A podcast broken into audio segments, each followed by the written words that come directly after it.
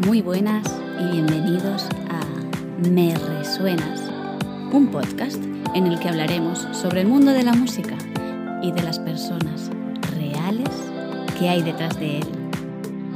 Soy Victoria Ross y esto es Me Resuenas.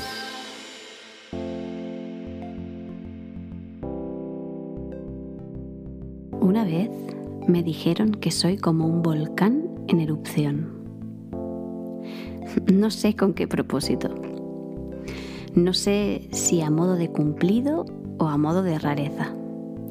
La verdad es que en mi vida me han dicho cosas como mínimo curiosas. Como aquella vez que me dijeron que era como un conejo rosa. Pero esto, esto es otra historia. Y sí, mientras me formaba como musicoterapeuta, una personita se dirigió a mí como un volcán en erupción. En ese momento no entendía a qué se refería con sus palabras. ¿Qué quería decir que era como un volcán en erupción? Durante años, esas palabras se me quedaron guardadas en la cabeza. Y después de mucho, mucho tiempo invertido en escucha y observación, y tras una buena inmersión en mí misma, he conseguido responderme a esta pregunta. Un volcán aparentemente mm, podríamos decir que es un ser inerte. Muestra quietud. Cuando lo miramos sin más, sin más profundidad, es una montaña de tierra y piedra. A simple vista, diríamos incluso que no tiene vida, no se mueve, no emite sonidos. Es frío, distante, calmado y callado. Nunca sabes qué puede estar pasando dentro de él.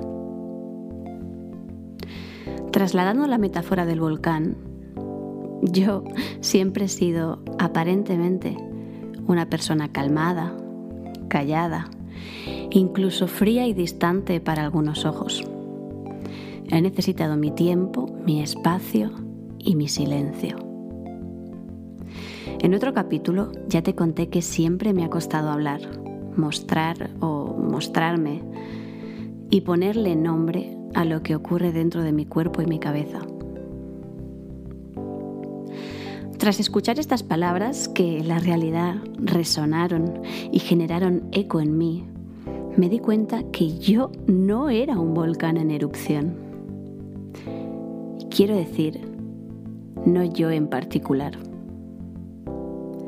Trabajando como musicoterapeuta y trabajando en el acompañamiento a las personas, me di cuenta que el ser humano tiene mucho de volcán. Y sí, a veces las personas somos un poco volcán. Nos vestimos con coraza de piedra y roca, aparentemente hermética y estática una coraza que a veces incluso permitimos que otras personas vengan y pisen en masivas visitas turísticas sin emitir ni un solo sonido, ni una sola vibración. Y a veces esta ausencia de vibraciones y señales para los visitantes no tiene por qué reflejar el movimiento que en realidad se está generando en nuestro interior.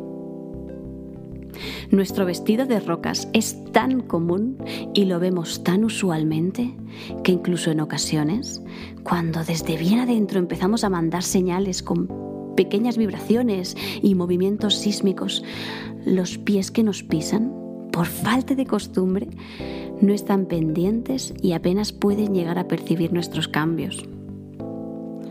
Y entonces nosotros mismos tendemos a querer apagarlos, no sea cosa que se asusten nuestros visitantes. Y no podemos llegar a imaginar lo que esto puede significar en nosotros.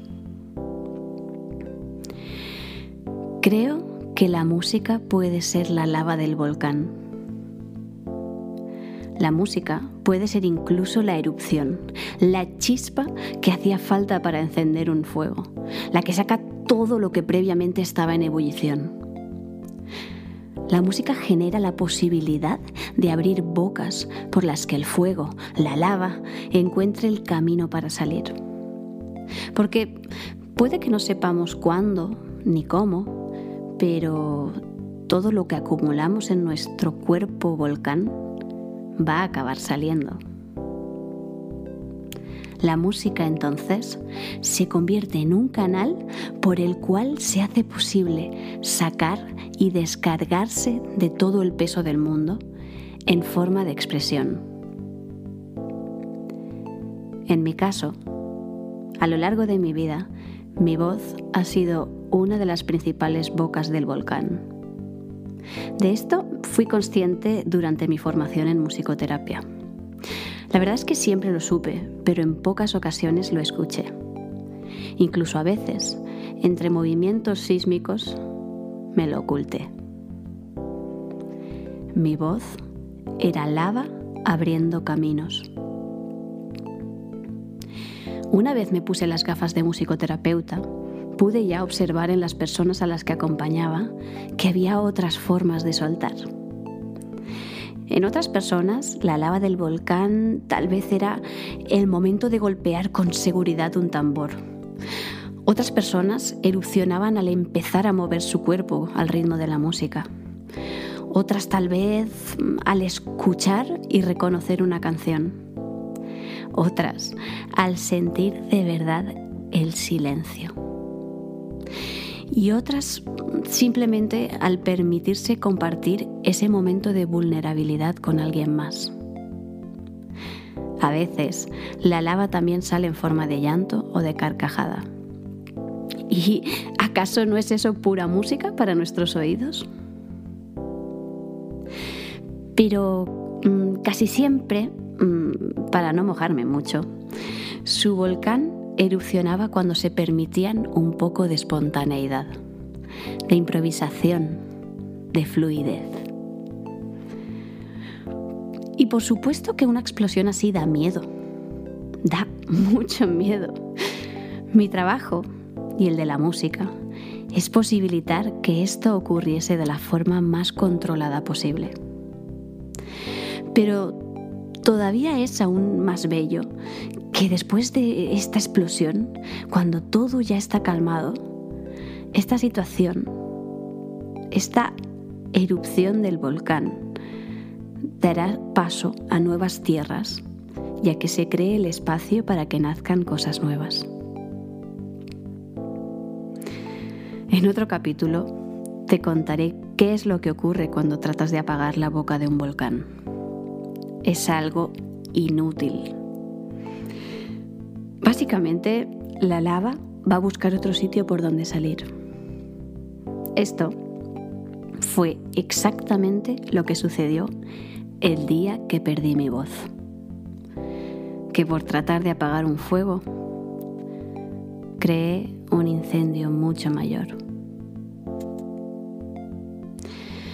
La música es un canal que abre caminos, caminos de espontaneidad, caminos que se pueden crear de diversas formas caminos que dan lugar a tierras nuevas y prósperas. Caminos de dentro hacia afuera y a veces también con camino de vuelta. Muchas gracias por escuchar este capítulo y por estar aquí hoy. Espero que hayas disfrutado mucho y nos vemos en el próximo episodio. Hasta pronto.